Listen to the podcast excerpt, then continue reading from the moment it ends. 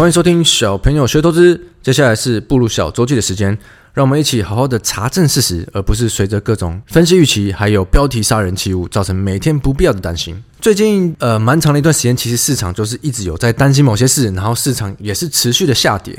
那通常这种时候是会分心去看一些其他娱乐的东西，像之前有同学说到这个，哎，好机车它是锁头不是锁纳。是因为他之前好像是打赌《奇异博士》里面会有汤汤姆克鲁斯，但是没有，所以他就要改名，他才改成锁头的。好，这是题外话了。但我的意思是，这种时候就算分心的时候，有一个现象我会特别的关注，就是什么时候市场开始反弹，开始比较有像样的上涨。可是你去看新闻，你会发觉哦，这个这些上涨理由真是有够矛盾的。就是明明你之前是下跌的理由，上涨就变上涨的理由在这种时候出来，我就会特别去关注这种情形。因为其实小周记可能蛮好几个月前呢，我们大家有提到上涨的时候反而新闻很少，而且新闻。的部分，我觉得相对的是会非常矛盾以及不合理的。那我觉得这周就有这种感觉，我们就来看看这周的上涨媒体用的新闻的不合理处在哪里吧。一样，我们先从能源价格开始看起，能源价格主要还是占很大一通膨的部分嘛。那也有造成很多企业的这个成本都会持续上升。那原油价格这周是涨三个 percent，天然气是涨九个 percent，主要还是环绕在欧盟要持续的努力的进俄罗斯的能源。这个我们应该已经讲了好几周了，但这周就变成卡在匈牙利，他们不赞成，因为欧盟的规定是必须所有二十七个成员国都要一致的批准才能通过这个协议，但现在就卡一个，就有点像。钉子户的感觉。之前我们就一直提到，欧盟他们用这么多的俄罗斯能源，要直接说进就进，真的没有这么容易。那再来呢，就是中国大陆这边是讲说六月一号要开始解封嘛。那解封以后，市场就会合理的预期这个原油的需求会上升。那同时间呢，OPEC 这边也是一直都没有理会这个西方的要求，增产更多的原油，所以供给的部分市场还是持续的担心。不过我们看了这么多周甚至月，我们知道其实。市场在担心还没有发生的时候，这种时候价格其实是相对涨得最凶的。我们就来看到，例如说这周，因为上周我们在讲小麦，这周是变成讲糖，因为新闻永远只会跟你讲涨最多的，然后你买进以后可能就在最高点了。这周普丁是宣称他愿意便利粮食出口，条件是西方要解除对俄的制裁。这根本基基本上就不太可能嘛。那所以市场又在担心这个粮食的供应会会不足，会比需求还低。所以你看，不管是小麦、糖，还是各种粮食相关的这种期货价格，也是持续的在飙涨。但基本上这种新闻都已经报它涨很多东西，我都是看看就好了。毕竟我们也没有什么机会去交易这些什么小麦啊、糖啊这些呃非能源类的这些原物料价格嘛。好，那在我们看到。美国好了，美国我帮大家分类了三大项，第一个就是 FED 的会议，第二个呢就是这个零售业的数据，第三个呢就是一些财报，那包括 Snap 啊、NVIDIA 啊这些的。那美股这周的指数大约是上涨三到四个 percent 不等，到呃礼拜五之前。那我们就先从第一个 FED 的会议记录来看吧。FED 的会议记录这次是说，未来两次会议会继续以升息。两码的幅度，并且暗示他们不会把所有的升息都放在循环的初期，所以华尔街就觉得这个比他们预期的还没有这么鹰派，因为他们之前预期反正就一直升升升升升到美国的经济衰退为止嘛。记得我们之前、呃、有一段时间有几周是一直在炒。每次要升几码，要升到什么时候？要升到几趴嘛？我记得上周还有一个分析师说明年要升到五趴，这种很夸张的。但这周 FED 出来说的话，不是就跟鲍威尔一直以来说的一样吗？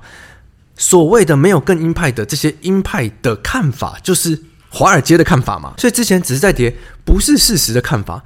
所以为什么我一直以来我都会比较去。呃，区分为说，是是之前下跌的不合理，而不是现在上涨的合。我觉得这样想事情会容易许多。毕竟在金融市场，我们要把这些很难懂的事情看懂。我觉得很好的一个方式就是查证事实，跟着事实走。如果它下跌，我们可以归咎于市场的不理性，但是绝对不要去合理化所有的市场的涨跌，因为这样就会变成，就像我们每天在媒体看到的，就觉得很很不合理啊。好了，说归这样说，其实我过去十年在金融圈也是每天干着一样的事情，每天在解释涨跟跌。但就是因为有这个经验，我现在才更会觉得这样做是呃，也不说不应该，而是这样做只会把自己每天接受的资讯搞得更乱而已。好，第二个呢，就是零售业的数据。截止到上周为止，市场还在最担心的就是这个通膨嘛，通膨消费就会衰退，消费衰退经济就会衰退。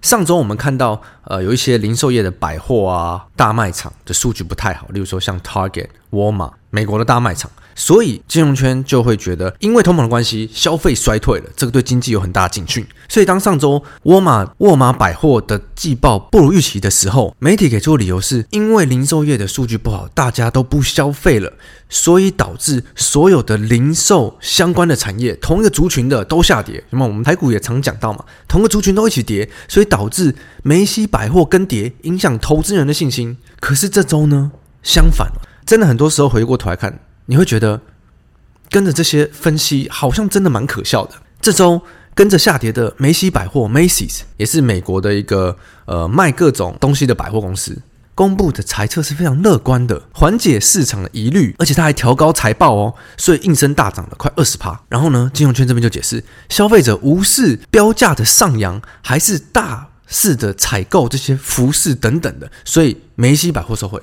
诶，听完你们觉得上周不是说零售业不好吗？为什么这周又变零售业好？那这周涨就变因为零售业好，上周跌是因为零售业不好，真的是有够矛盾的。我们好好看一下内文。如果我们看到 Macy 的内文，听他高层的公司派的讲法，这些相对比较比较高端、比较 luxury 还是比较贵的东西的消费，其实没有没有衰退，而且还是变强劲的，因为相对比较高收入的消费者。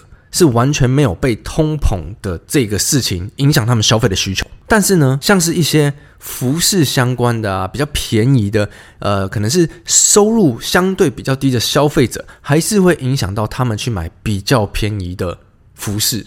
诶，那其实你看一下细节内容以后，你会觉得诶，其实很合理啊。但如果只看标题，其实真的是超级矛盾的。同时间还有另一家呃叫 Northstorm，也是百货公司，它是比较像高档。时装零售有没有像是可能可能像是微风那种嘛，比较高档，也是相对比较贵的。他们也是上调营收的预期，然后第一季也是比市场预期的还好，甚至他们这些同名的这个同店成长，因为像这种连锁业的，我们都看同店成长嘛，每一家单家的平均的成长率甚至高达二十三点五趴，这比疫情前的水准还高。这就为什么我们上礼拜有提到，好像数据没有。衰退，可是又有少数的一些公司，它的财报比较不好。但另一点啊，如果我们没有仔细看，还会发现有些媒体甚至宣称，因为通膨的关系，东西都变贵了，所以大家都去买便宜的。所以像这个 Dollar Store，有个美国有个一元店，就大部分东西都卖一元左右上下，还是有比较贵的，可能很多一元的便宜的。它的数数字也很好，就会有分析师说，因为消费者要开始买便宜的商品啊，这样才可以对抗数十年高的通膨。可是上周的 Target 还有沃尔玛、沃尔玛百货也是卖便宜的啊，你不觉得？我们如果仔细的查证一下事实，你会发觉很多很矛盾的说法在发生。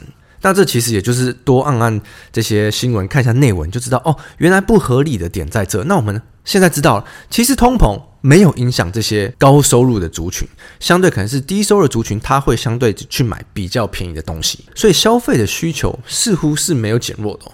好，在我们看到第三点，财报，财报我们看了好几周嘛，美国的呃 S&P 五百这些财报几乎都发布完了，我们目前得到数据还是大部分的公司可能占到八成吧，我记得数字大概是七成到八成的数字还是优于预期。虽然看似很多公司有下修他们的展望，但我们上周就发现哦，上下修展望大部分都是因为成本端，主要是乌俄战争跟中国封城造成这些成本上涨啊，或者是一些比较不是需求端的原因。我们先来看看这周，呃，我记得某一天可能是周二吧，这个是社交的巨头 Snapchat 的母公司 Snap，因为它的数字不好，归咎于 Snap 拖累美股，导致。同族群的 Meta、脸书、Google、Alphabet、Pinterest 这些都下跌，有没有？又来了，同样族群的。但如果你不知道这些公司，你看你会觉得哦，好像蛮合理的嘛。如果它不好，同样族群呢就会不好。虽然我们刚刚看到零售业的完全不是这么一回事，我们就来看一下 Snap 这家公司其实很小，相对的比较起来，我们光是看它的市值大概是占二十三个 billion。B 就是十亿嘛，二三个 B，那没关系，我们不用知道确切数字，我们知道这个规模就好。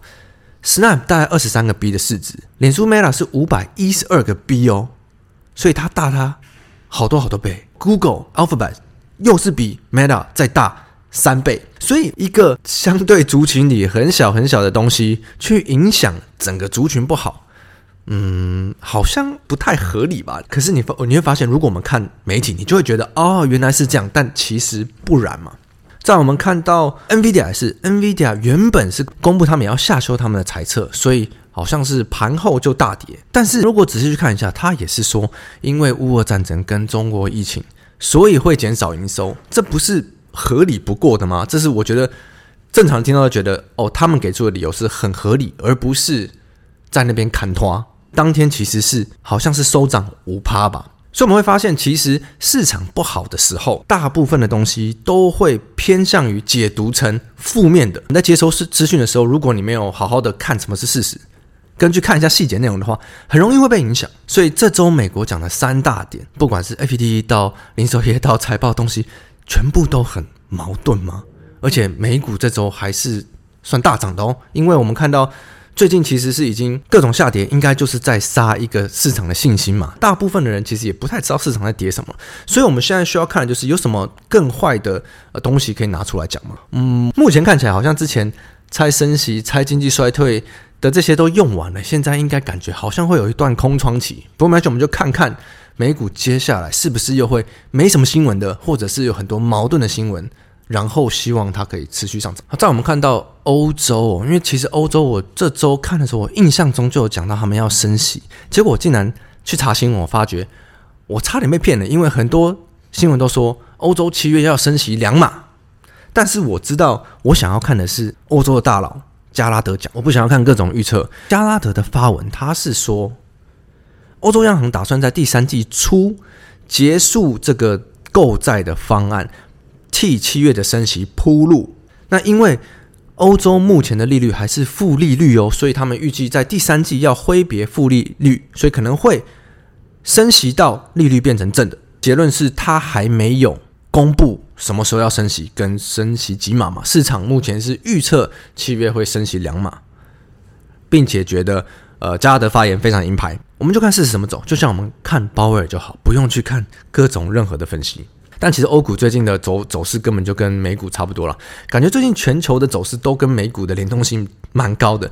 美股的各种信心崩溃，导致国际的盘大家都不太敢比较积极去操作。最后看到台湾台股这周上涨了零点七趴啊，平均在两千两百亿的量，然后呃贵买 OTC 是涨了一点八个 percent。有时候一直要有行情走出来的时候，又被美股压回来嘛。光是来看金流，我们看成值前十的话，第一，全指股没有在破底了；第二，前十名就有至少三档是新高或者是在新高左右的位置哦。为什么我这么常强调看成值的前十？因为我们光是看成值的前十的整个交易值啊，应该就有占一天交易量的。三点五成到四成哦，这个是非常大的哦，不像很多呃散户喜欢看的这种小型股啊、强势股，他们可能一天的成交值都只有两千万、五千万、一亿、两亿，可是不像成值前十这种成交都是四五十、一百亿起在起跳的，所以这边才是我们应该看钱有没有回来的地方。看了这么多周，我记得是从上周开始，感觉台股比较没有在破底了，这些大型权值股，台积电、联发科。联电等等的都相对没在破底嘛，然后也有东西开始要创新高了。到了这周四，没破底的也开始慢慢的看到更多金牛回来，要创新高的也创新高了。应该说这是第二季以来第一次我们看到这个金牛的部分延续性有开始大于一周了。我自己的部分，我相对就会开始比较积极的交易，并且比较愿意试着留单嘛，因为有机会有概率。这边可能会起风了，如果起风了，有金流了，相对交易就会变得比较容易一点。那今年一直没有看到很明显的什么主流的一个族群，没关系，我们就看看，如果台股之后跑出一个行情的话，会不会有个比较明显的主流？如果有的话，那个就会是我特别关注的地方。默默的，今年也已经过掉五个月，要过一半了。行情还是这么的缓散。不过既然之前都这么不好，希望可以相对的期待好的时候它弹升的力道会比较强，跟持续比较久。那我们就下周再继续看喽。就祝大家 Happy Weekend！我是布鲁，我们下周见。拜拜。